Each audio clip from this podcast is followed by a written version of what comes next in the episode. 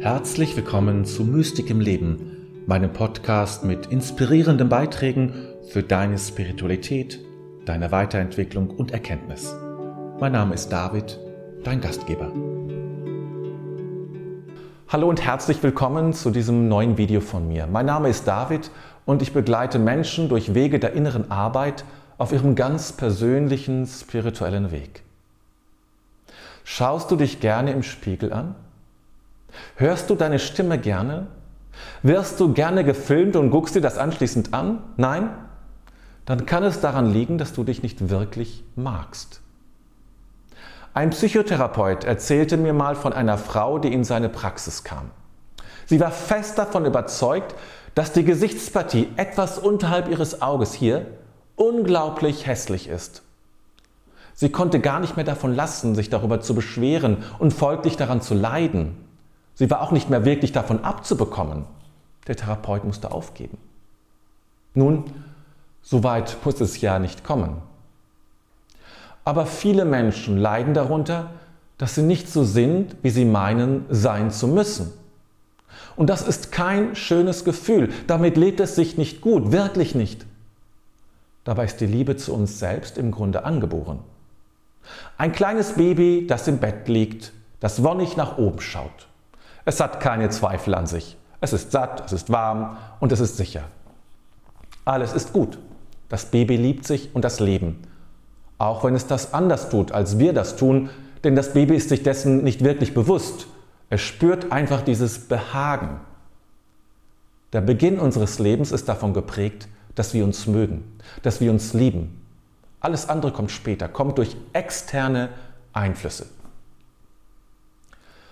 Letztlich ist Selbstablehnung ein Introjekt, also eine Art Botschaft, die wir so in uns aufgenommen haben, dass wir sie als eine eigene Stimme im Inneren erleben. Aber es ist gar nicht meine Stimme. Es ist die Stimme meiner Mutter, meines Vaters oder von wem auch immer. Nur habe ich diese Stimme so übernommen, dass sie nicht mehr als die Stimme eines anderen zu erkennen ist. Und so kommen wir darauf, dass wir uns nicht lieben. Im Kern ist es aber so, dass andere uns nicht so lieben konnten oder uns ihre Liebe nicht so zeigen konnten, wie wir es gebraucht hätten. Diese Stimme ist also in uns und macht uns das Leben schwer. Und diese Stimme, sie hat in der Regel sehr, sehr hohe Ansprüche an uns, die so angelegt sind, dass wir sie nie erfüllen können, zumindest nicht auf Dauer. Und so strengen wir uns immer wieder an und müssen am Ende doch erkennen, dass es wieder nicht gereicht hat. Ein solches Leben ist anstrengend und voller Vergeblichkeit. Wie kannst du nun Schritte gehen, die dich wieder herausführen, die diese Stimme zunächst relativiert und dann entmachten? Hier sind meine Vorschläge dazu. Suche die innere Stimme der Liebe. Ich sprach ja schon von dem Baby, das voller Wonnigkeit im Bett liegt. Auch du warst einmal ein solches Baby und auch du hast das einmal so gespürt. Mit anderen Worten, in dir lebt die Stimme der Liebe. Und nun gilt es, sie sozusagen zu recherchieren, auf Entdeckungsreisen zu gehen, wo sie steckt. Suche die Stimme der Liebe in dir und deinem Leben. Versuche diese Stimme zu entdecken und mehr in dein Leben hineinfließen zu lassen. Vielleicht zeigt sich die Stimme, diese Stimme der Liebe in einem Lied oder einer Geschichte, einer Begebenheit oder du hörst sie gleich direkt in dir. Sie kann auch einfach als vorsichtiges Gefühl oder Ahnung sich zeigen, wie auch immer. Nimm dir Zeit und forsche nach, suche sie und dann pflege den Kontakt und mache daraus eine Beziehung. Jede und jeder trägt eine solche Stimme der Liebe in sich. Suche einen liebevollen inneren Begleiter. Als ich noch meine Praxis für Beratung hatte, da lag in meinem Raum ein Plüschtier. Es war ein Esel, der Lutz hieß. Diesen Esel habe ich manchmal Klienten mitgegeben. Es war ein Symbol für einen inneren, liebevollen Begleiter. Der Esel strahlte Entspanntheit und Gelassenheit aus und war einfach niedlich. Das half vielen, einen guten inneren Begleiter zu finden, der nicht verurteilt, sondern entspannt dir zur Seite steht und alles viel gelassener nehmen kann. Ein solcher Begleiter lässt auch mal fünf Grade sein und nimmt nicht alles so ernst, So kann ein innerer Begleiter dir helfen, mit der Stimme der Ablehnung anders umzugehen. Du kannst lernen, wie du entspannter mit dir und deinem Leben umgehst. Überlege einmal, wie dein innerer Begleiter oder auch Begleiterin aussehen darf. Welches dir vermittelt dir Entspannung, Gelassenheit und hat vielleicht auch etwas Lustiges an sich. Das kann dann eine Brücke zu dieser Stimme in dir sein. Lerne für dich zu sorgen. Es gehört zu den wesentlichen Aspekten der ablehnenden Stimme in uns, dass wir aufhören, für uns zu sorgen. Wir vernachlässigen unser Wohlgefühl. Doch stattdessen geht es genau darum, dass wir für uns sorgen, dass wir uns pflegen und es uns gut gehen lassen. Mache das zu deinem Projekt für die nächsten Wochen, dass du beginnst, mehr für dich zu sorgen. Und ich meine das umfassender. Es geht nicht nur um deine Lieblingsschokolade.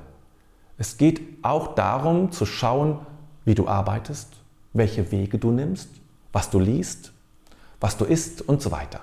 Nimm alles unter die Lupe und übernehme die Verantwortung für dein Leben.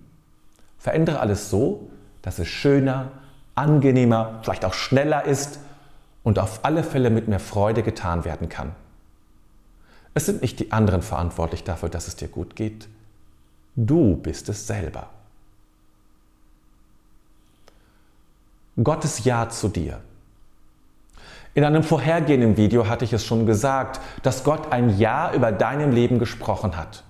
Und dein Ja zu dir halt in Gottes Ja zu dir wieder.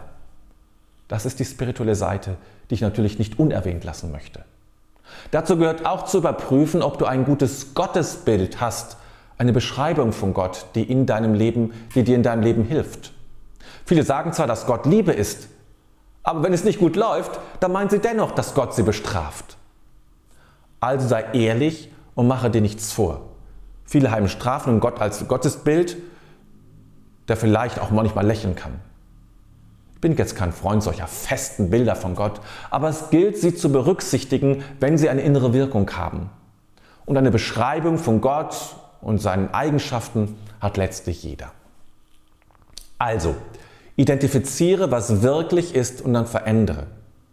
Wenn Gott Liebe ist, dann wäre Gott nicht Gott, wenn er dich nicht auch lieben würde. Ist doch klar, oder? Gott ist ja gerade deshalb Gott, weil er grenzenlos ist. Warum sollte er also gerade bei dir aufhören? Du bist umfangen und durchdrungen von Gottes Liebe. Und dann kannst du diese Liebe meditieren, kannst ihr nachspüren, kannst ein Mantra daraus machen. Es gibt so viele Wege. Ja, und damit schließt sich jetzt der Kreis, ja? Und du kannst diese Liebe in dir nachforschen, der Stimme der Liebe in dir. Und so hatte ich begonnen. Ich möchte dich einladen, über die Frage nachzudenken, womit du dich besser unterstützen und besser pflegen kannst. Was tut dir besonders gut? Schreibe es gerne als Kommentar unterhalb dieses Videos. Mögest du eine entspannte Zeit haben.